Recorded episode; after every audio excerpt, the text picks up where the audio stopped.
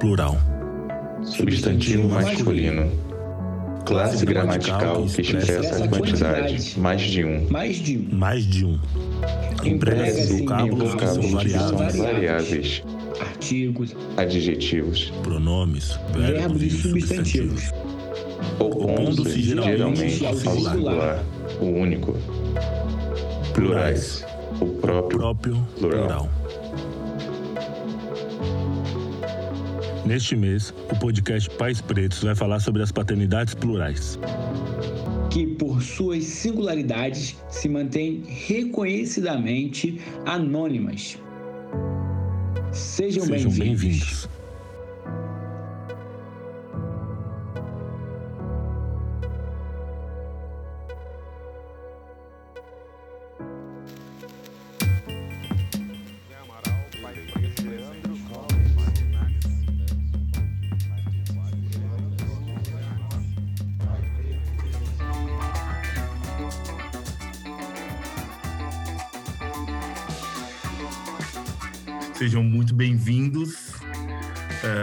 gostaria de falar que assim que eu soube que seria pai, lá ainda em 2018, eh, eu comecei a procurar informações sobre paternidade e aí encontrei o coletivo Pais Pretos presentes, se eu não me engano, na época ainda tinha 3 mil pessoas, alguma coisa assim, 5 mil, alguma coisa assim.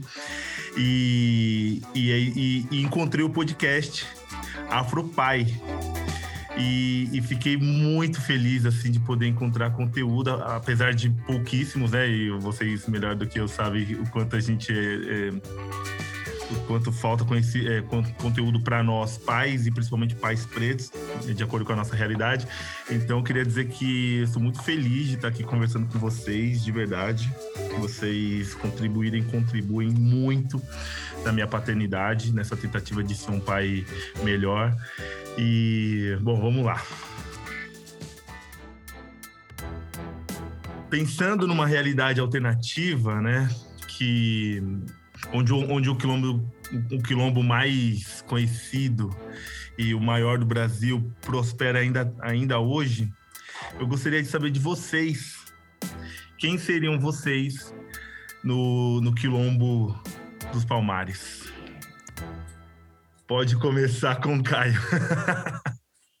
Rapaz, que pergunta difícil. Quem eu seria no Quilombo dos Palmares? Eu acho que eu seria uma pessoa que tentaria sempre conciliar todas as pessoas que estão ao meu redor e É o Centrão. Não, não. Centrão é você aqui, meu amigo. Aqui, eu, eu não tô de vermelho à toa. A questão é a seguinte: dentro de um quilombo, você tem que manter né, uh, os ânimos, a ordem, as, as várias características diferentes de cada pessoa. Só que você tem que manter tudo isso em ordem, né? Eu tentaria fazer isso. Acho que esse seria.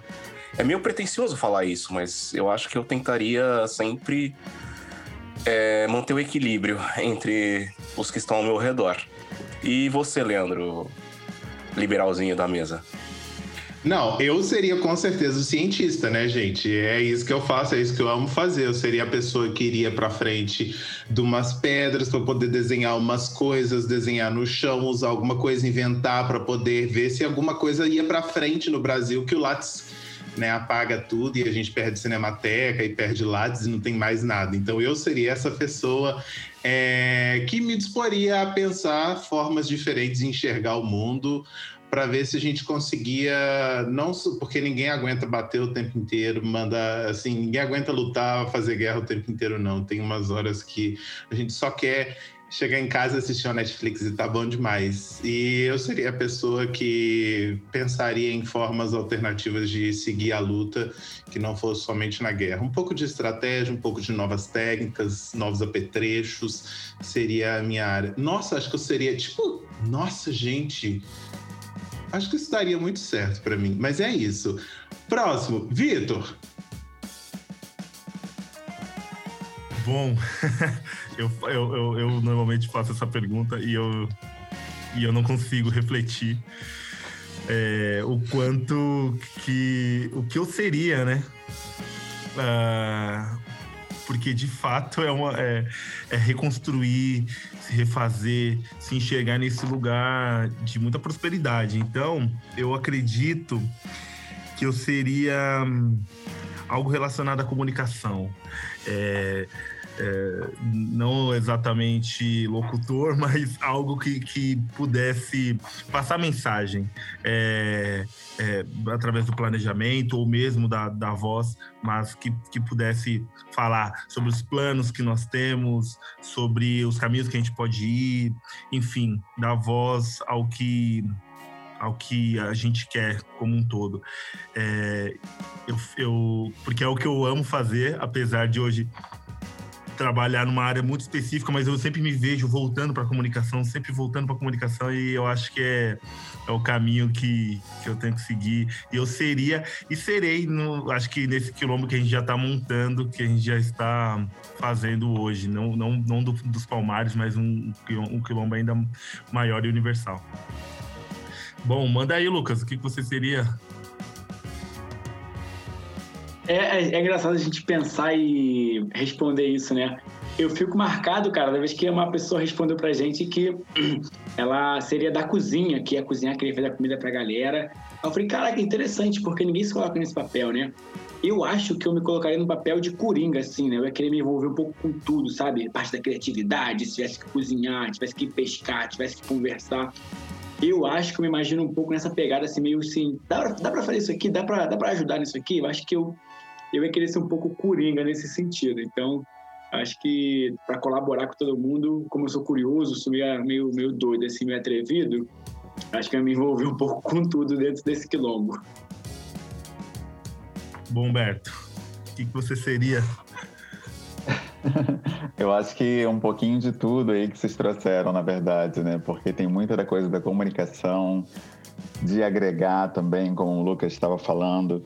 E eu acho que é isso, né? Uma curiosidade muito grande que sempre me motivou. Ela me fez estar sempre em contato com o diferente, né? Não é à toa que hoje o coletivo tem tudo quanto é vertente. A gente tem aquela galera esquerda, né, radical, tem a galera comunista, tem a galera que declara se, se declara panafricanista, turma que se declara até de direita, né? Tem os pretos de direita lá no, no grupo dos pais. Enfim, eu acho que. E centrão aí, é, é isso, tem a galera isentona também, tem todo mundo ali, o liberal. E eu acho que isso é um, é um retrato do que eu sou, assim. Eu sou essa, essa capacidade de dialogar com todo mundo. Inclusive com quem até me repele. Eu, eu acho que é, é, é do jogo, sabe? Esse essa abertura, porque isso faz a gente poder crescer.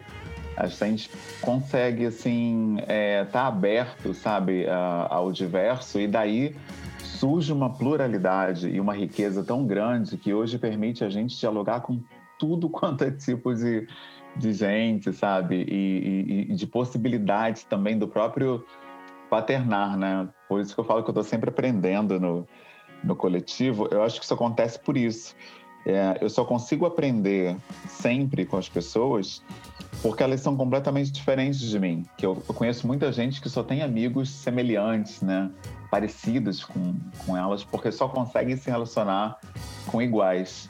E o que faz da minha vida uma coisa tão é, bacana, assim, que eu, que eu gosto tanto, essa capacidade de estar lidando o tempo todo com pessoas das mais diversas orientações, pensamentos, ideias. Então, eu seria essa figura do agregador, sem dúvida alguma. Pô, que massa. É, vez que a gente pergunta para alguém o que, que, o que, que essa pessoa poderia ser, no Quilombo, eu, eu fico bobo, assim, porque eu vejo que a gente está montando, né? Como o Lucas falou, já teve cozinheira, já teve o escritor, enfim, é, o pescador, sempre tem alguma coisa, e é isso que forma uma sociedade, né? Eu acho incrível, assim, eu, eu gosto bastante dessa pergunta, apesar de sentir uma profundidade muito maior do que a gente pode até responder aqui, né, nessa, nesse primeiro momento. Bom, é, é a coletividade, né? A gente, a gente sempre vive falando essa questão, né? Que para poder criar uma criança, a gente precisa de uma, uma comunidade inteira, né? Então, se a gente tiver cada pessoa nesse papel aí, com certeza a gente está criando da maneira certa, né, a nossa comunidade. É verdade, né? Com esse olhar é, maternal e paternal cruzando todas essas outras funções nossas, né? Tipo, não, precisa estar o pai presente lá para estar tá cuidando da criança, né? Todos sejamos esses é, pais dessas crianças. Bom, já que a gente começou já a entrar no, no assunto, no tema do, do nosso, do nosso episódio, é, eu queria saber de vocês, e acho que é mais uma pergunta muito muito especial, assim, porque para cada um tem um significado. Acho difícil a gente uh, falar tudo a mesma coisa, porque a paternidade toca num, num, ponto muito delicado em cada um de nós. Que o que é né, ser um pai preto para vocês? E aí eu gostaria de começar novamente pelo Caio.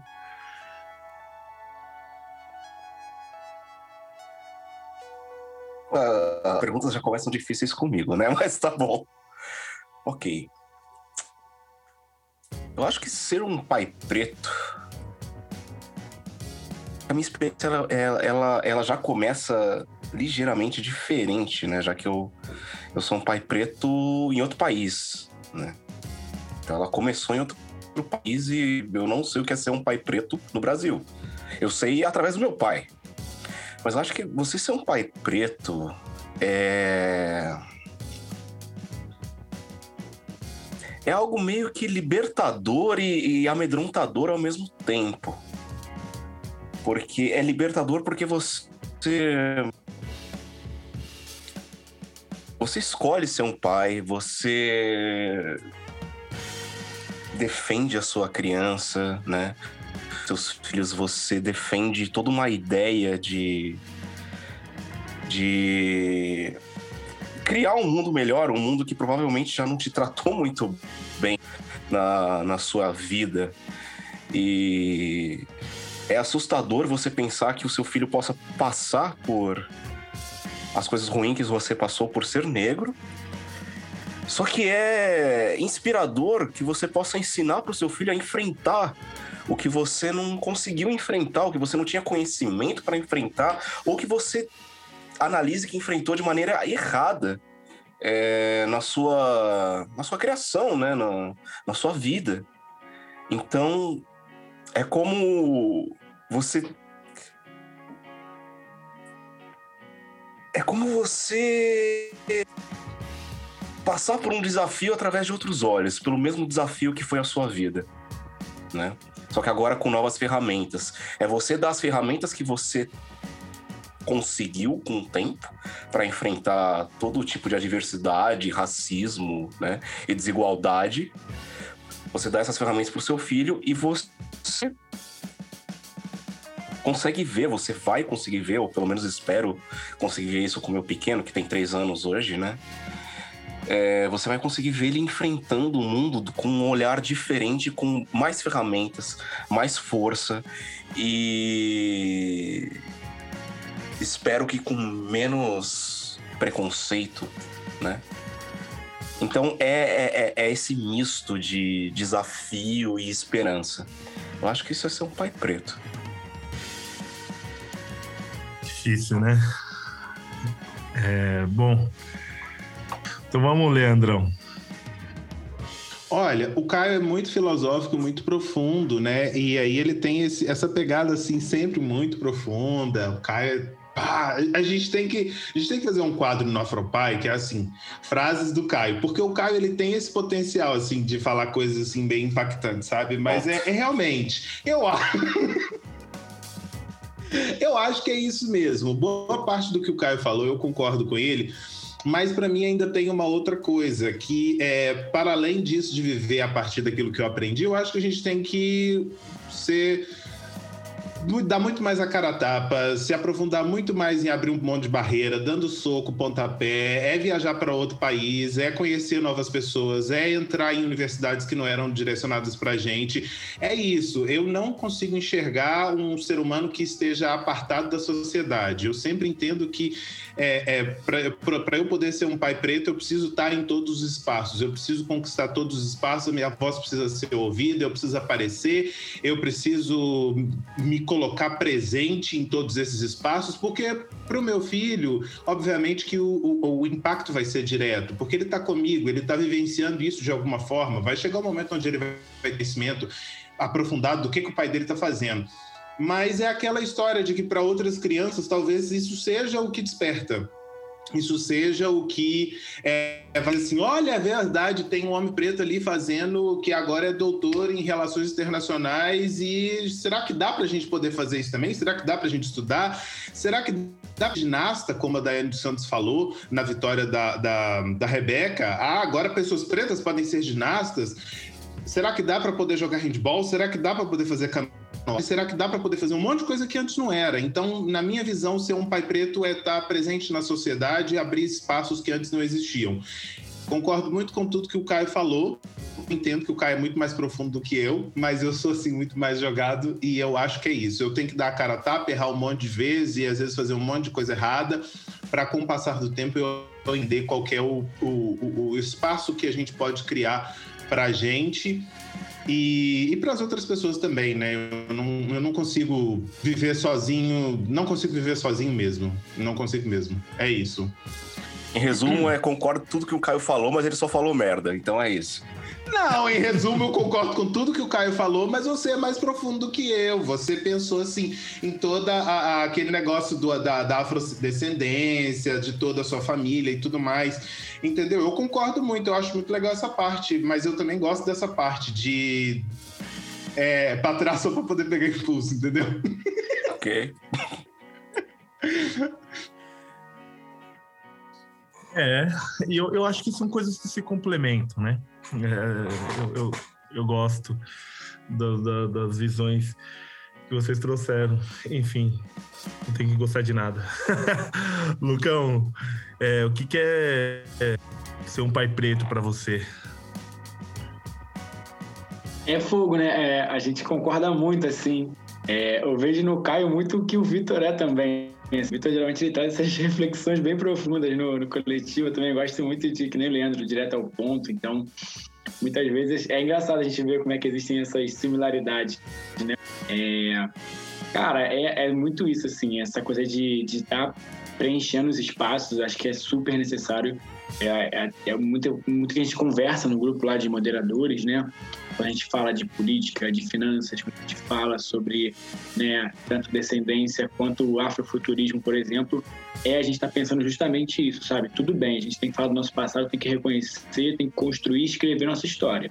Isso aí é fundamental, mas também tem partir do que a gente tem hoje para imaginar lá na frente. Então, é, ser pai preto realmente se, se preocupar com o que vai acontecer lá na frente, porque a gente está cheio de exemplos péssimos, péssimos, péssimos, e como é que a gente vai enfrentar essas batalhas, né? Então, é como o Caio falou, assim, é ter esse medo do que meu filho vai enfrentar, se ele vai ser abordado na rua, se eu vou ser abordado na rua de forma injusta, se eu não vou ser preso, se não vou tomar um tiro.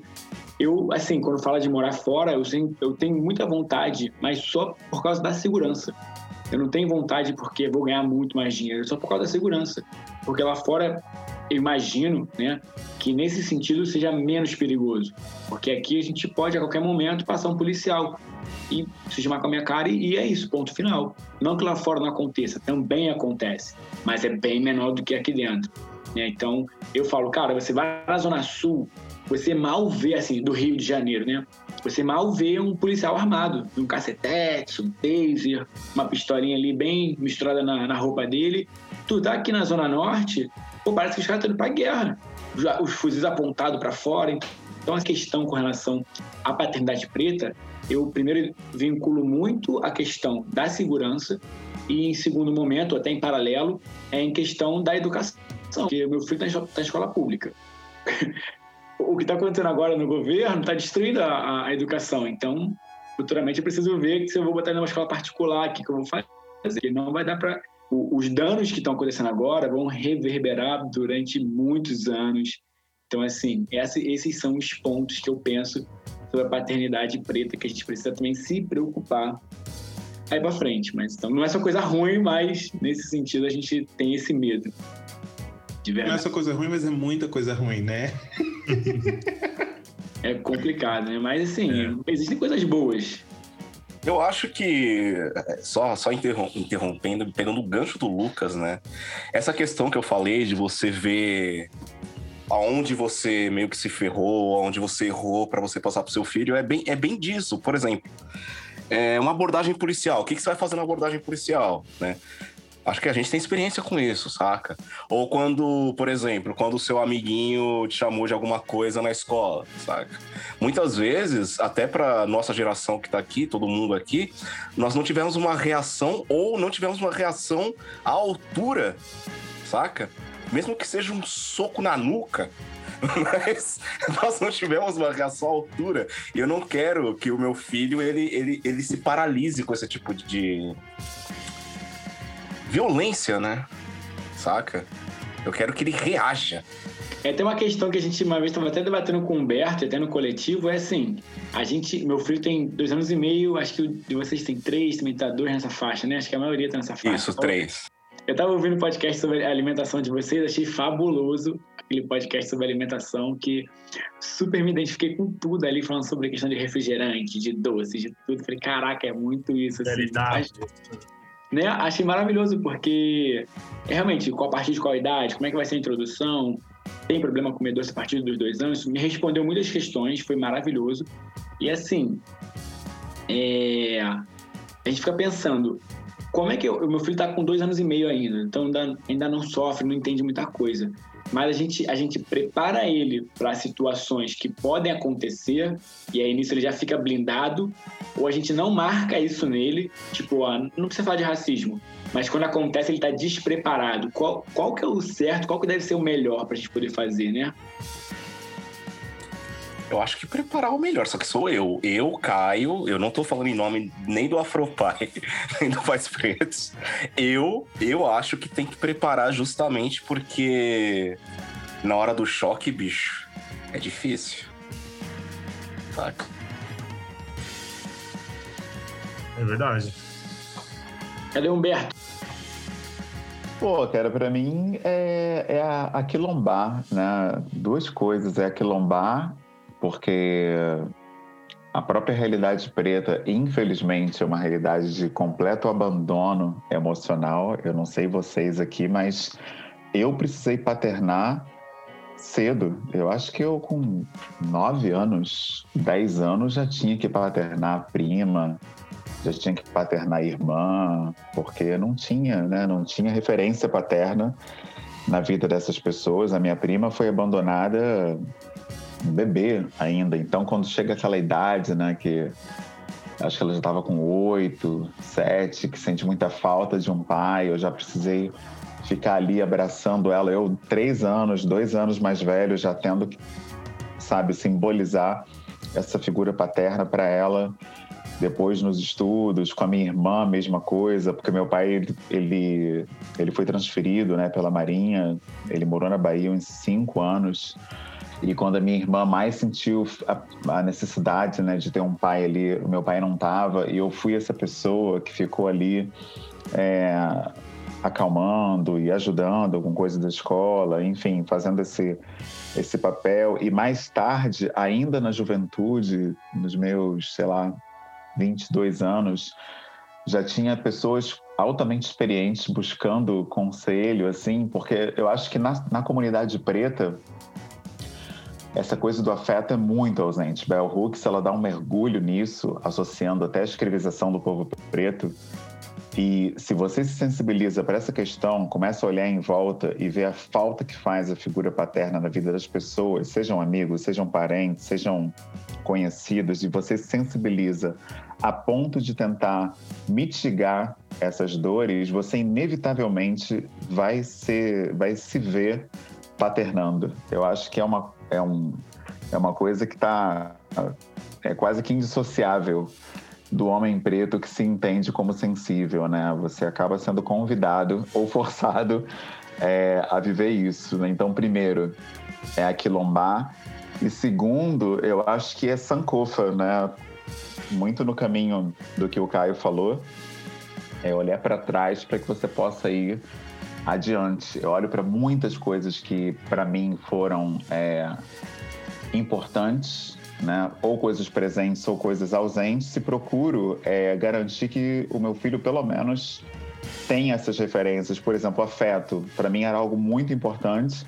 Mas o meu pai teve esse modelo provedor de amar dando presente, dando coisas. Então, eu já, o meu filho tem dois anos, ele está o tempo todo ouvindo eu te amo, recebendo um cheiro, um, um, afago, né? Coisas que eu não tive, né? Não, não ouvi nada disso, né? Eu te amo, be beijo não teve, cheiro, afago, nada disso. Meu pai era aquele cara que dava, dava um videogame, dava uma, uma bike, dava a me melhor educação possível, né? Estudei no colégio de aplicação, passei em quatro universidades públicas sem cursinho nem nada, mas tudo porque ele valorizava essa coisa do ter condições, ter meios, né? Porque ele viveu essa, essa privação, né? Cresceu em favela, né? De bom sucesso e tal. Não queria isso para mim, então entendi que pela educação eu ia conseguir escolher o que eu quisesse para mim. Então foi, foi, um valor muito forte, tanto que é, eu tive um destaque muito grande nessa questão da educação.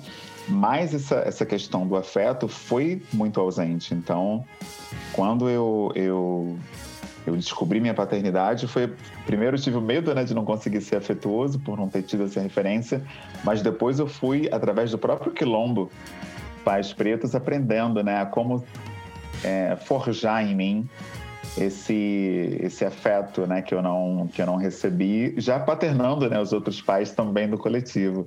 Então para mim basicamente é aquilombar e sankofa eu acho que resume a paternidade preta é, realmente, eu concordo com tudo, muito que vocês falaram. É, a, a, paternidade, para mim, ela cai, ela cai num lugar, eh, a, a, princípio, de falta, né? De um pai. Eu fui criado só por uma mãe preta e que eu acho que todo mundo aqui que está ouvindo e está conversando aqui sabe é, o quanto uma mãe preta tem que trabalhar nesse, nesse país aqui para poder sustentar um filho. Imagina quem tem mais. E então minha mãe ficava muito tempo fora de casa. Então eu fui criado por todas as minhas outras, é, por todas as minhas outras seis tias.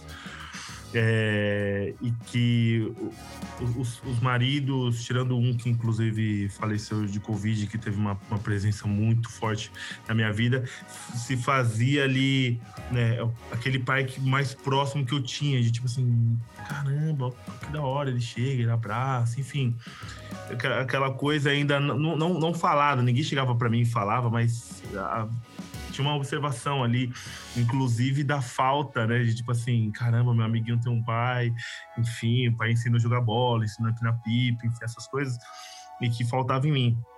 E aí, quando me tornei pai, eu falei, nossa, é hora de lidar com todos esses monstros que, eu, que a vida inteira ficou ali meio que escondido e agora chegou sua hora, né? É, é a hora de eu entrar em campo e falar, e aí, todos esses anos de reflexão ou não que você fez, é, agora é a hora que você. O que, que você vai fazer com isso, né? Vem aí uma criança, a gente não sabia se era menino ou menina, e pra gente pouco importava, mas vinha uma criança e que, e que me forçou a pensar, a refletir sobre a paternidade. E eu caí num campo muito menos, na, conversa muito menos é, da paternidade em si, do, do ai, lavar roupa, trocar, dar banho, caiu muito menos nesse campo e caiu muito mais no campo do masculino em si, do homem que eu um, que eu queria ser ou que faltava em mim. Então eu, eu fiquei assim me, pegou muito nesse ponto que nunca para mim nunca eu já tinha eu já tinha entendido que o carinho, o afeto que minha mãe também pouco me dava, né? Era de uma forma muito mais ríspida. É o que eu costumo falar lá no, no, no podcast que, é, que a gente conversa. A minha mãe ela me dava um amor da, da proteção, no sentido de tipo. Você tá levando a RG? Você vai sair com essa roupa? E isso tudo já tá dizendo: olha, é, você tá levando RG? Porque assim, o estado é violento, se você sai na rua e um policial vai com a tua cara, ele te para, você tá CRG, ele acha que hum, é o suficiente para te matar, te jogar em qualquer lugar aí, e, e, e é isso. E eu chamo demais te amo demais pra te ver numa situação dessa. Era o jeito que minha mãe falava, esse eu te amo. Só que eu senti uma, uma necessidade de um outro tipo de amor. E era muito mais do, do diálogo, do, do, afeto, enfim. Então eu acabei. É, é eu, já sabia que isso ia construir de fato com, o meu filho ou filha naquele momento. Eu sabia que ia ter muito diálogo, muito afeto, muito carinho. Isso eu tinha muito claro na minha mente. Só que me faltava um, um outro lugar, que era o lugar da masculinidade. Então, como que eu vou fazer para ser é, pa, é, parceiro da, da mulher que estava tendo meu filho ou filha? Então, acho que caiu muito mais esse lugar de tipo, independentemente de estar junto ou separado era como que você vai ser esse pai? Você estando junto com essa pessoa ou não?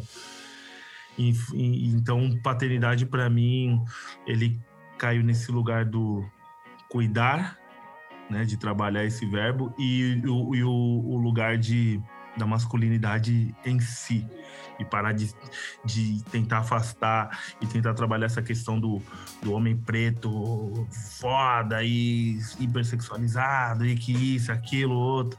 Então, e foi onde mais me pegou, assim, eu não achava que fosse jamais passar por isso. Tanto que todas as minhas outras buscas sobre, pater, sobre paternidade foram sobre paternidade em si, o que fazer.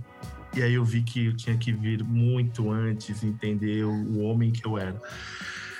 Então acho que cai nesse lugar assim, a paternidade para mim, o antes do pai ainda. Essa é... questão do, ah, desculpa, Vitor. Não, por favor, por favor, por favor, por favor. Tem essa questão da, da paternidade fazer com que nós reavaliemos nossa vida, né? Porque basicamente ser pai, ser mãe, né? É, é, nós criarmos uma pessoa do zero, entre aspas, e passarmos nossos valores. E nossos valores vier, vieram desde o berço, né? Aí você começa a reavaliar. Peraí, isso aqui não era legal. Ou eu não tô achando isso legal. Peraí, isso aqui me falta. Ou isso aqui eu tenho excesso, né? Então eu acho que ser pai não é algo que basicamente você tem um filho e tá na pedra, você é pai. Não. Eu acho que à medida que seu filho vai crescendo, você vai crescendo como pai. É né? uma evolução dupla. Né? São crianças como você. Basicamente. É. Pega o violão, pega o violão, vamos fazer um luau aqui do Renato. Cara, é muito isso. Essa construção de ser pai é, é igual ser mãe, né? A pessoa fala, ah, você, você nasceu pra ser mãe. Não, não tem essa de nasceu pra ser mãe, nasceu pra ser pai. A gente se constrói junto, né? Exato, é isso, né? verdade. Eu acredito nisso. Ninguém nasce pra, pra ser mãe ou ser pai. Aliás, isso é bem machista, né? Tipo, você nasceu pra ser mãe, né? Eu acho isso um absurdo, cara. Porque ninguém fala você nasceu pra ser pai, saca? Não, ó, eu vou te falar que eu já ouvi isso já. já Pô, você, você tem cara que vai ser um bom pai, que vai ser bom pai. Ah, Realmente, sim, um bom pai. Me reconheço como um bom pai. Agora, sim, essa coisa de nascer pra ser pai, nasceu. E é, é complicado, né, mano? Porque te dá uma responsa, te joga numa responsa do tipo, eu tenho que ser bom, porque é o que esperam de mim, né? E aí? E aí é mais o peso, né? É, e o que é ser bom e, e, e, o, e, o, quanto esse reconhecimento vem muito mais fácil para a gente, né? É, é, eu, todos os dias de manhã eu tenho que passear com a Moana na rua, porque senão ela, ela enlouquece. É, obviamente, né? Uma criança de dois anos não vai ficar o dia inteiro em casa, então ela, pai, quero ir na rua. E aí eu vou com ela, e aí esses dias, enfim, todos os dias de manhã e à tarde, eu tento, eu passo algumas horas com ela na rua. Ela, ela me passou uma mulher e falou assim: Eu acho tão lindo você passeia, esse, esse, esse, trajeto que você faz com a sua filha, e nananã. Aí eu, ah, tá bom, obrigado e tudo mais. Mas eu, eu fiquei refletindo, tipo assim, caramba, mano, tem uma mina ali lavando roupa, cuidando de três filhos, trabalhando para cuidar de outro. O trabalho dela é cuidar do filho de outras pessoas. E ninguém em nenhum momento fala para ela, cara, que bonita essa sua trajetória, né? Você tá lavando roupa ali e a outra. Enfim, é, até, até aí a gente acaba se. É, sendo privilegiado, né? É, de, é de verdade, porque eu, quando eu falo que eu, eu sou pai solo, né? Eu falo, eu moro com meu filho e tal, né? Separado da, da mãe dele.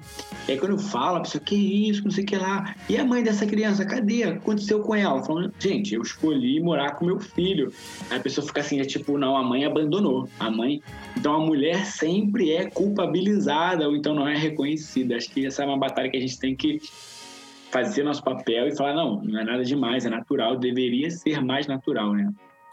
E, e acho que essa é, é, é uma, é um ponto importante para a gente tocar, porque a paternidade sem a sem essa rede de apoio, pode ser ela mãe, pode ser ela outro pai, pode ser ela outra mãe, enfim, ela, ela é, é importante, porque não se faz né? Qualquer coisa que se faça sozinho nesse âmbito do, do, da, do cuidar de, de, de trabalhar no, no, crescimento de uma criança, ela tem que ser feita com uma rede de apoio.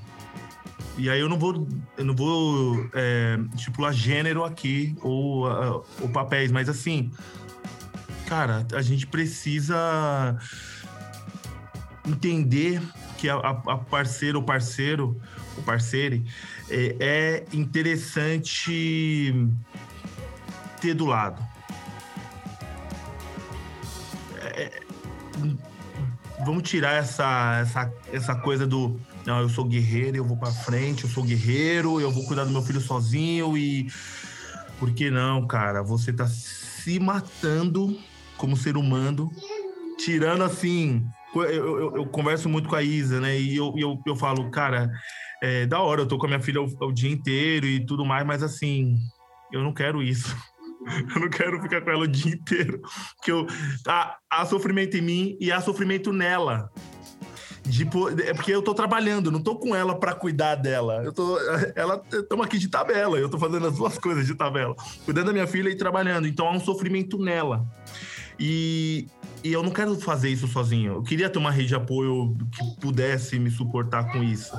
E, e, e, e na hora que você puxa essa responsabilidade, e a princípio parece ser legal, né? Porque aí parece até um filme da Marvel, assim, um pai super poderoso e que trabalha e faz. Mas não, cara, porque eu me sinto triste e insatisfeito com a minha paternidade, porque tem hora que ela quer ir na rua, tem hora que ela quer brincar, e eu tô no meio de uma reunião. E aí eu vejo ela se espernear, eu vejo ela chorando, eu vejo ela agoniada, extremamente ansiosa e estressada, e eu não posso. Aí eu falo, caramba, mais uma vez falei na minha paternidade. Pode falar, Lê.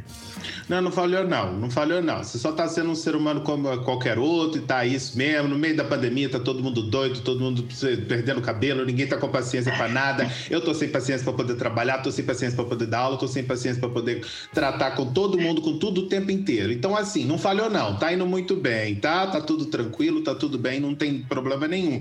E assim, cara, na boa, é, eu acho que assim, existem alguns papéis que a gente acaba desempenhando mesmo com o passar da, da da evolução da, da, nossa paternidade, maternidade, da nossa vida, né? Existem papéis que são esperados em sociedade, mulheres e homens performem. E é normal, é natural que exista isso. É, é, porque é uma sociedade. As pessoas vivem o tempo inteiro de performar papéis. Pode ser que seja um homem preto performando papel, uma mulher preta performando papel, e aí tá, tá tranquilo. Eu não vejo problema nisso, não. O meu problema é que, ainda assim, se a pessoa decide performar um papel de que ela vai ser uma mãe que vai sair para poder trabalhar, eu queria que as pessoas não tivessem que emitir a opinião delas que não foi solicitada, de ter que comentar acerca disso, porque assim, não diz respeito a você, né, meu anjo? Então fica fica calado na boa aí e tá tranquilo. E se um pai, com toda a sua dificuldade também, ficar em casa com o seu filho, tá tranquilo também, e tá tudo bem. E aí ninguém tem que ficar batendo palminha, não. Eu me cansei de bater palminha.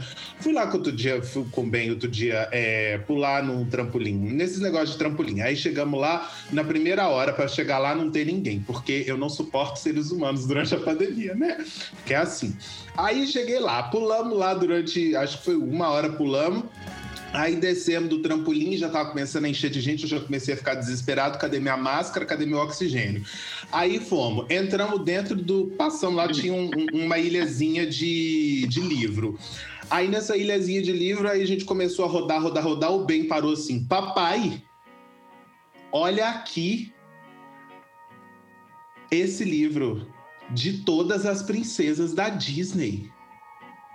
Papai, eu preciso disso. Falei assim: ah, é? Você precisa disso? Assim, o bem tem um monte de livro, não tem. Por que a criança ela tem esse, esse vocabulário? Eu preciso disso. Como se isso fosse depender da vida dela, sabe? Eu estou muito cansado disso. E aí, como é que eu vou lidar para poder ensinar para ele que ele não precisa disso?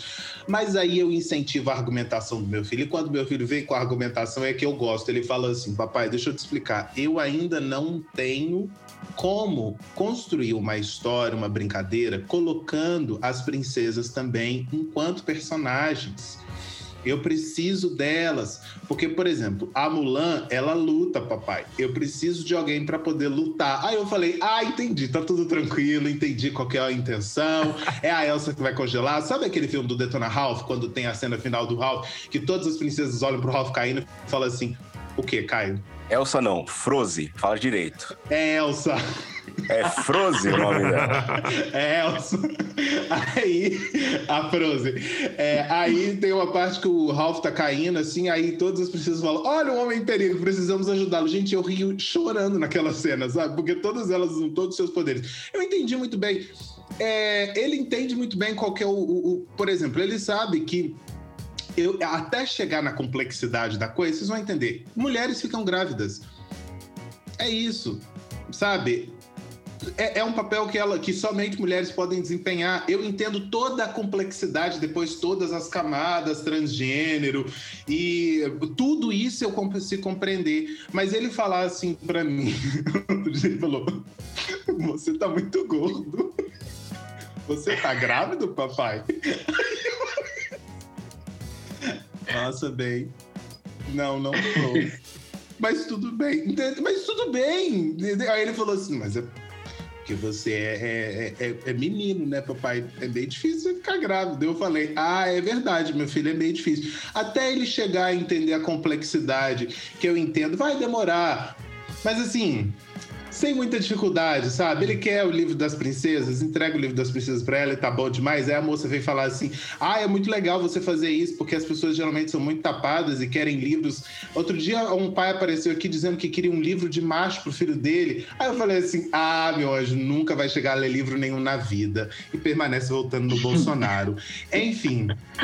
É, isso tudo é para poder amarrar e dizer que eu acho que existem papéis que são desempenhados sim na sociedade pelos gêneros, raças, quaisquer que sejam, eu acho que esses papéis são fluidos o tempo inteiro, não existem papéis que são pré-determinados, mas é aquilo que você entende enquanto a sua identidade, aquilo que você quer fazer, aquilo que você gosta de fazer, aquilo que você está oferecendo para a sociedade, e ninguém tem nada a ver com a sua vida. E se você quiser, você dá a, a desculpa que você quiser, você dá a satisfação para as pessoas, se você não quiser também, você não dá satisfação para ninguém, e tá tudo bem, tudo ótimo. O brasileiro tem um péssimo hábito de cuidar da vida demais dos outros, sabe? Quer saber quem é gay, quem não é, quem é lésbica, se tá traindo não sei quem, por que, que você está é. sozinho com na casa, por que, que você está cuidando do seu filho e não a sua mãe. Eu entendo muito bem que são as mães, geralmente, que tradicionalmente, eu sei, gente, mãe é, é mãe é, a gente tem muita certeza quando nasce e tudo mais, e eu entendo por que, por exemplo, para poder conceder determinados benefícios sociais, é o nome da mãe que vai, eu entendo tudo isso, mas existem umas outras coisas, uns outros umas outras camadas aí que a gente precisa entender também que formam tudo isso. E aí, isso tudo era para dizer, não sei qual que. É, era só para poder comentar isso, que foi um monte de coisa que juntou da minha cabeça que eu tava querendo falar há um tempo, sabe? Aí juntou e eu acabei falando aqui um monte de coisa. Não, Mas é isso, é isso. Em relação ao Vitor, até eu acho que me resumindo uma outra parte da conversa, é Simone Biles, né? É tipo, poder desistir e saber que você não precisa dar conta de tudo, né? Você não é super-herói, você não é super né? No teu corpo tem limites. Você Ai, eu adoro o tio branco de, TV, de televisão de 10 mil reais criticando, que tá assistindo na sua televisão, criticando Simone Biles. Olha, sinceramente, se enxerga. Ah, nem. Não ah. consegue nem ir na, na, cama elástica que tu foi. Ah, não, eu não consegui ir na cama elástica que eu fui, não sei pra que, que eu fui lá. Fiquei com dois minutos, tava pulando, já tava assim. Benzinho, papai não dá conta, vamos ficar aqui na piscina de bolinha. E pronto. Ah, não, pelo amor de Deus, falta de paciência. Exatamente. Não, e é, é, e é, uma, é uma coisa, principalmente quando há essas críticas ou certos tipos de conselhos que é que assim, é, mu é muito partindo do que a pessoa faria e não partindo do que aquela pessoa está passando exatamente, né? Então, assim, o conselho é tipo assim, eu tô aqui ganhando meus X mil dólares, X mil reais, e aí vem a mãe lá e, puta, tá, tá foda, não tô conseguindo dar isso. Veja só, é só você fazer isso. Pega um, uma garrafa d'água, vende por dois reais, e você compra mais não sei quantas, e você vai ter não sei quantas mil garrafas, e você vai ter não sei quantos mil. Deixa eu te falar uma coisa, meu, meu amor. Deixa eu, deixa eu te falar um negócio, mano. É, é, ser bom em economia com dinheiro é fácil, mano. Agora eu quero ver você ser bom em economia. Olha, eu vou citar nomes, hein? Felipe Rett. Felipe Rett. Entendeu? E aí? Tá quentinha. Como, como, que, como que faz? Como que você. Se... Então, acho que assim, é um outro lugar que nós, de uma forma geral, é, temos que conversar, pensar é, sobre essa sobre o lugar que é o lugar que de acolhimento que as muitas muitas vezes é esse lugar que a gente quer colocar né dar, dar um tipo de acolhimento para aquele pai para aquela mãe ah cara deixa eu te acolher por que, que você não faz isso isso e isso só que aí você fala um bagulho mal nada a que a pessoa já já tentou fazer não consegue fazer não tem ferramentas para fazer isso daí de só gerar mais frustração. Então, é, é, um, é uma, um, um, algo que a gente pode, pode pensar como um todo, enfim, seja você branco, preto, principalmente branco, e, e homens também, porque às vezes a gente chega em casa, ah, porra, era só, era só fazer isso, isso e isso, né? Fala pra, pra mulher quando passou o dia inteiro fora, chega dando dica do que fazer em casa ou, ou não. É, mas é sempre colocar nesse lugar. E aí eu queria já puxar o gancho pra gente, porque é que a gente já falou o quanto é difícil e tem muita dificuldade em criar filho. É extremamente difícil. e tem, e é isso. E é. Porém, eu queria nessa pergunta agora destacar para mostrar também para os novos pais que estão nos ouvindo que também há momentos mágicos. Então, é, isso tudo é um esforço para que a gente possa fazer novas memórias para nós como povo e, e para os nossos filhos é, singularmente. Então, eu queria começar com o nosso filósofo Caio aí, para ele é, falar um pouco, sei lá, destacar um momento que foi mágico com seu filho. Você tem esse momento ímpar, assim, mágico com, com o filho ou, ou não? Ou é difícil destacar? Eu tenho, eu tenho alguns, é, mas eu já, já quero me livrar desse peso que o Leandro deixou aí de filósofo. Que, que porra, não, né, gente? Não, né? É, teve um momento. Papai, como é tem esse momento também de agora. Espera um pouquinho, filho. Teve um momento em que. Filho, sem gritar no microfone do papai, por favor. Teve um momento em que eu tava. Tava cozinhando, fazendo almoço, né? Geralmente quem cozinha aqui sou eu, né? E o Gael, ele adora mexer com água, ele adora ir pra cozinha comigo, né? Comigo, com a Rosário, minha mulher. E ele pediu esse dia né, para me ajudar a lavar a louça, segundo ele, né? Lavar a louça para ele é só você ligar a, a, a, torneira e ele fica lá bagunçando, assim. Ah, agora ele pega a esponja, faz uma coisinha ou outra. E assim. acaba com detergente. Ah, não, detergente eu deixo longe. Caro. Sério, o detergente aqui é caro, gente. Então... E e eu marquei esse momento que eu tava lá cozinhando e ele feliz pra caramba do meu lado lá. A, a tia da, da minha mulher fez um aventalzinho pra mim ficar se molhando o tempo todo, né? E eu marquei esse momento. Eu tava sozinho, igual hoje, que eu tô com ele aqui, né? A Rosário tinha ido trabalhar na, no, no escritório. E esse momento ficou marcado para mim. Eu até escrevi, né? Eu gosto de escrever algumas coisas e tal. E eu escrevi para, sei lá, qualquer dia eu esqueci. Ah, ele escreveu e não queria ser chamado de filósofo. Agora vem. vem Mas qual é o problema? Eu escrevo algumas coisas, Leandro. Cara, você é acadêmico, você vive de escrever. não vem com essa. E esse, esse seria o momento. Um dia que o Gael tava lá comigo, eu cozinhando, ele do meu lado. Sei lá, eu me senti acompanhado, saca? Eu acho que ter filho é, tem esse negócio de você Você tem uma companhia assim que você não tinha, não existia, cara. Eu acho louco, louco, louco, louco. Foram, assim, foram vários, é difícil, muito difícil destacar mesmo, mas a gente sai bastante para poder fazer algumas coisas na rua, a gente sai para poder ir na pracinha quando não tem ninguém, porque, como eu disse, eu odeio seres humanos durante a pandemia, porque os seres humanos estão sempre sem máscara, sempre perto de mim, cuspindo na minha cara, e aí eu quero fazer assim, eu sou grupo de risco, porque eu sou professor, né? Então eu sou grupo de Você risco. Você já odiava antes, agora tem mais desculpa real para poder odiar de verdade. É, é o, o, cientista político que odeia a sociedade. É, aí, é, mas geralmente esses momentos mágicos são quando eu vejo que ele, que tipo, tipo, eu ensinei a ele a fazer uma coisa e ele foi e fez. Ou então, quando ele começou a, na, a, nadar e aí eu via, eu soltei ele na água, ele foi nadando, eu falei, meu Deus do céu, o que que tá acontecendo?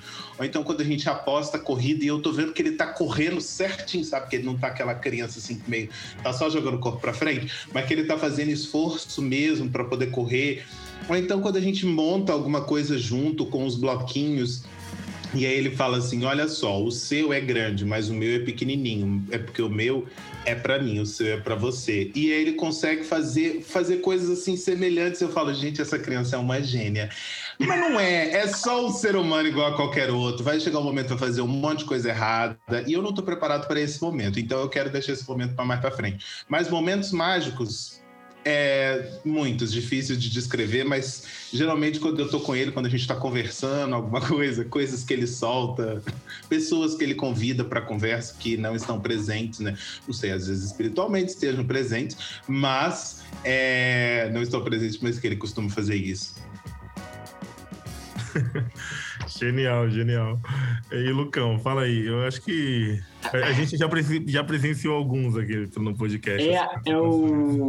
É, ah, cara, o que acontece? Meu filho tá com né, dois anos e meio, então é a fase que tá aprendendo a falar, tá aprendendo muita coisa. Então, é como vocês falaram, não tem um momento específico, mas assim, sempre que ele vem com uma novidade que eu achei que não ia captar, é assim, hoje eu tava andando na rua com ele, ele olhou pra minha orelha, aí começou a falar do nada, tu falou assim, tá sem brinco, tá sem brinco. Falei, caraca, da onde que ele tirou que. Assim, realmente tava sem brinco. Porque, né, tava, tava no plantão, mas assim, do nada. Então, tipo, falei, cara, me surpreendeu. Então, são coisas que, essas surpresas que eles fazem do nada, é, é onde me surpreende, é onde me conquista. Eu deveria escrever que nem o Caio, para poder não, não esquecer. Porque eu esqueço, meu maior problema, meu maior defeito é esquecer. Então, eu vou esquecer essas coisas e gostaria de gravar. Aí eu tenho que porque são momentos mágicos, assim. É incrível. Essas, as novidades, né? Eles conseguirem fazer as coisas novas que a gente ensinou, achou que não ia aprender e aprendeu, faz direitinho, faz bem. Isso é mágico. Então, uma coisa só, não sei se eu consigo, mas eu posso falar da mais recente que foi essa. Hoje estava um menino aqui consertando o encanamento que ele quebrou, o Akin quebrou o encanamento, pegou a vassoura, ficou batendo no cano. Aí o rapaz consertando ali, aí ele abaixado assim, passando a massa, aí ele olhou pra bunda do cara e falou assim: é a bunda, é aquele cofrinho aparecendo, né? Aí ele falou: é a bunda do Tião, a bunda do Tião. Eu falei, cara, como assim? Então, tipo, isso, essas coisas que me, me conquistam. Mas eu vou esquecer, então eu vou escrever um dia para poder registrar. Vai lá, Humberto. Escreve, escreve. Vai lá, Humberto. Ah, eu acho que é, é, cada superação, né, que, que o Apolo vive, né? Não por uma questão de capacitismo, né, mas porque eu vejo que ele está sendo melhor para ele mesmo, né? Que ele está conseguindo fazer uma coisa que antes ele não conseguia e ele queria fazer, era importante para ele. É, por exemplo, subir escada, né? Ele tinha maior medo e tal da escada de cair, que aqui em casa é bem alto e tudo. E agora ele sobe, assim, de boa, né? Não, não fica. Que antes ele tentava pegar minha mão, me dar a mão para ter segurança. Agora não, ele vai subindo com tudo e tal. E a primeira vez que aconteceu algo assim foi quando ele começou a andar. Né? Eu nunca esqueço, porque ele tentava ficar em pé e caía de novo, direto, assim, e dava uma pena. Aí um dia ele levantou, foi ensaiando cada passo, foi rolando. E ele começou a andar, assim. Aí ele fez uma curva e voltou, assim, me deu um abraço. Aquilo ali foi uma coisa que marcou muito, porque é, a minha esposa está trabalhando direto, né? Então eu fico com ele o dia inteiro, né? Então eu estava acompanhando, assim, esse esforço dele para conseguir ficar em pé, para tentar andar. Então, quando eu vi ele andar pela primeira vez, assim, caramba, foi uma coisa que marcou muito, assim, para mim. Porque eu via que era algo que ele queria demais fazer. Ele já estava muito tempo tentando. E isso, assim, é uma coisa que eu nunca vou esquecer. E aí eu até fiz um... Por coincidência, eu estava filmando ele no dia. E até joguei, assim, no Insta. Ou seja, uma coisa ficou eternizada lá. Ele um dia vai ver, assim. Acho muito bacana ter esse registro, assim, de uma coisa que foi tão marcante pra gente. É verdade. E Lucas, escreva, cara. Escreve lá quando acontece. É, até até, até para nós, assim, eu, eu sou uma pessoa pensando. É, eu fico pensando assim nos meus processos de vida, o que é o que pode ser um, um, uma, um problema enorme. Mas eu penso assim, putz, como, como foi que eu aprendi? Como foi, como foi que eu comecei a ler? E eu lembro que eu comecei a ler com livros que eu tinha em casa que era acessível. Aí eu fico assim, tem livros que eu leio e físico ou, ou no Kindle e, e, os livros que eu leio no Kindle eu falo assim, eu preciso comprar fisicamente e deixar aqui. Vai que um dia Moana chegue e. E eu acho que um dos momentos mais mais mágicos para mim assim é quando eu leio com ela, assim. Eu sento ela no meu colo e, e, eu leio. E quando ela era bebê acontecia ainda mais, né? Porque agora ela não para quieta. Mas. E eu, eu li assim, porque eu, a leitura para mim foi muito importante. Foi extremamente importante na minha vida. E aí, na hora que eu sento com ela ali para ler, conto uma história, enfim, eu faço um certo teatro ali. Livro chato, livro para mim, eu tô lendo o meu livro, mas ela tá ali do meu lado. É... Eu, eu, fico assim, cara, que, que momento da hora, que momento lindo isso daqui. E, e o andar também foi uma coisa sensacional, explodiu minha cabeça. Mas eu queria destacar um que me emocionou muito, muito bobinho. Foi muito bobinho, mas eu fiquei assim, comecei a chorar. Que foi quando ela tentou fazer cócegas em mim. E aí eu fiquei pensando no processo da cócega, né? Porque na cócega, em você não, não, não, tem graça, assim, tipo, você tá fazendo no outro. E o legal, o que é engraçado é você fazer no outro, é você ver o outro feliz, dando risada. E aí eu faço muito, muita cócega, né? Da hora que acorda até a hora que vai dormir. Às vezes a mãe dela fica, tá na hora de dormir, você tá, tá agitando a criança, mas é mais forte que eu. Então, na hora que eu. E, na hora que ela começou a fazer cócegas em mim, eu vi que, assim, nela, em, né, fisicamente, não era uma coisa engraçada, mas ela queria me ver sentindo aquilo dali. E aí eu, eu, nossa, eu comecei a chorar. E aí escrevi também. Assim, o Ana fez cócega em mim. É coisa assim, sabe? Mas. Porque. Cara, como pode, né? Ele, é, um ser desse tamanho, menos de dois anos, tentando. É, tentando fazer alguma coisa que você faz por ele ali, né? O alimentar, na hora, na hora que eu tô comendo ali, ela chega ali, tentando boca, aí eu falo assim. Isso tudo me faz chorar. E chorar, eu acho que foi a coisa mais mágica que a Moana fez na minha vida. Assim, a constância do choro. Então, é, eu sou muito grato e aí eu, às vezes eu fico até me, me policiando para não para não dar todo esse peso, toda essa responsabilidade para ela, então só que entre nós, porque, né, imagina a responsabilidade de, de mudar um homem desse tamanho e tudo mais, numa criança assim, né? Mas é, é todos esses movimentinhos bobos e que para nós cada um tem, né, um, né? Ah, parece super bobo lá, lavar uma louça. Ai, nossa, putz, falar da, da, da, da bunda do pedreiro, tipo, muito bobo. Mas que isso a gente fala, puta, que da hora esse momento. É gostoso. É... Apesar de todo esse trabalho que a gente tem com, com os nossos filhos, né? E é duro, é um trabalho é diário. É noite sem dormir, que a gente tava conversando aqui no off. Noite sem dormir.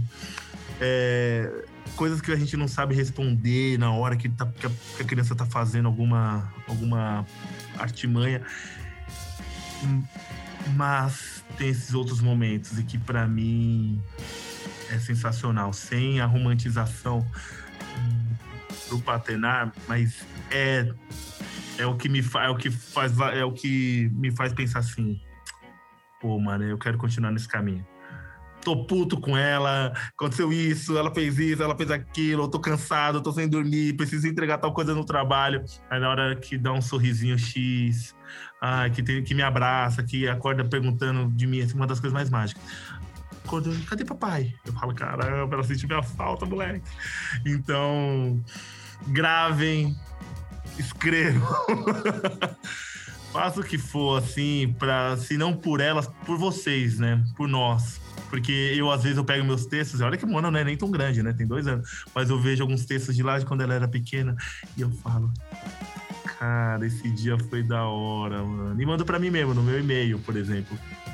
Então. Isso é mais registrem. Registrem. Registrem. Registrem. Eu acho importante o registro, escrever ou foto. Eu, gosto de escrever porque eu uso a escrita como um recurso para memória. Tanto é que eu lembrei exatamente do momento porque eu tinha escrito. Se eu não tivesse escrito uma hora, isso ia se perder, né? Então eu acho, eu acho legal, até para um dia, qualquer dia, outro, você vai ler você vai pegar um caderno antigo e vai ler e você vai se, se, se surpreender. E por incrível que pareça, fazendo esse, essa, essa ponte, quem sempre me incentivou a escrever pelo menos datas das coisas era meu pai, porque eu desenhava, né? Eu, antes de eu começar a vender pão e o caramba quatro, ainda estava trabalhando em publicidade aqui, né? E meu pai sempre falou: Meu, eu adoro seus desenhos, só que você nunca coloca data. É bom você colocar para você saber a, a sua história, como você estava em tal data e você comparar.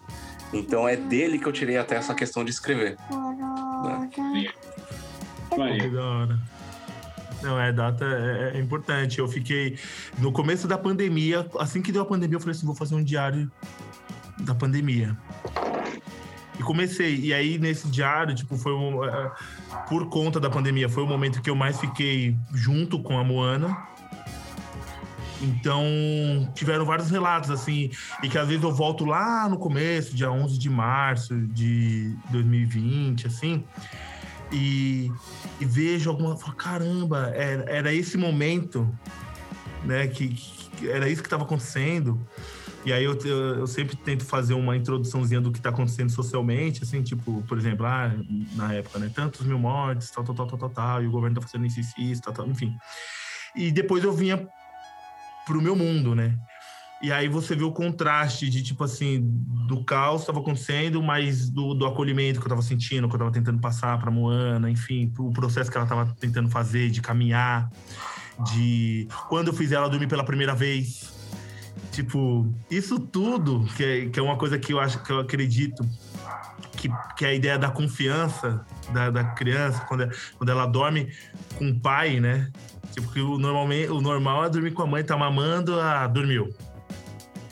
E para dormir com o pai, né? O que, que o pai tem que fazer? Aí você tem que se virar em mil e um para achar o que, que como que a criança dorme é, é, é, eu acho super importante escrever, desenhar ali. E a data, como o Caio destacou, é, é importante também para você saber o que, que você está passando na sua vida nesse momento, né? Então, tipo, em 2019 eu vou saber que estava acontecendo X coisa e era assim, por isso que eu tava. Por isso que a escrita foi mais triste ou foi mais alegre. É legal. Uh, Vitor, por favor, antes de você encerrar, por favor, quantas vezes por dia você canta a música da Moana pra Moana? Assim, uma estimativa. Tá, qual delas? O seu lugar ou qual que é? Porque eu adoro, eu adoro todas elas, sabe? Mas assim, só assim, estimativa, por alto, assim. Você sabe que não, não, é incontável, né? Primeiro que é incontável. Segundo uhum. que eu tenho medo da Moana não saber que o nome dela é Moana Mayumi. Porque eu chamo ela toda hora de Mo... Moana de Motonui, eu falo. E é uma coisa muito automática. eu, Moana de... Principalmente quando ela tá fazendo alguma besteira. Moana de Motonui. Então, eu acho que é, pode haver essa confusão. Mas aí depois a gente trata, não tem problema. Não, mas qual é a... Qual, qual, fala pra mim a estatística e qual é a música? não sei, eu não consigo. Eu, eu, eu, eu, eu fico o dia inteiro com ela e desde a hora que ela acorda, eu, eu tento fazer dormir. É o dia inteiro, sei lá, acho que é mais de. Vou chutar aqui. 100 vezes, assim. Porque é toda hora. Eu sento, aí eu. É, é, é automático, assim. É aquela principal, é. Moana. Vem ver, vem ver. É, isso, é toda hora, principalmente quando eu quero tirar a atenção dela de arrancar o, o- o papel de parede aqui de casa, aí eu falo. destruir a "Moana, casa, vem né, ver, vem ver. fazem. Aí ela vem assim correndo, tipo assim, ufa. ela acha que eu vou. Uma hora não vai dar mais certo, né? Porque ela vai entender que toda vez que eu falo vem, vem, vem, vem, não tem nada pra ela ver efetivamente. Mas é, eu acho muito lindo. Tanto a questão do desenho e, a- e não tem como destacar a- é que é, é, a Moana, minha filha, do, do filme, assim, porque foi no mesmo período, eu acho que a Moana, ela teve o, o nome dado antes da gente saber se seria menino ou menina, enfim.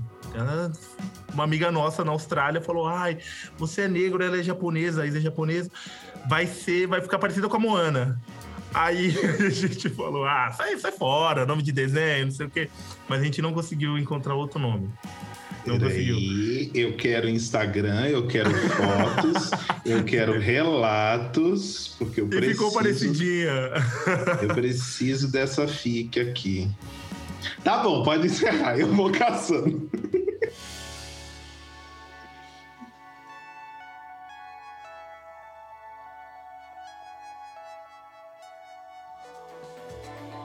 Muito obrigado pelo esse crossover maravilhoso com Afropai e Pais Pretos. Agora a gente vai lá pro. pro a gente vai pro, pro canal. Como que fala isso, gente? Pod, pro Pro podcast? feed. O feed. A conversa vai continuar no feed do Afropai, então corre pra lá pra continuar ouvindo a gente. Essa Ah, é conversa que tá gostosa. Tem muito É mais certo. pra gente bater papo.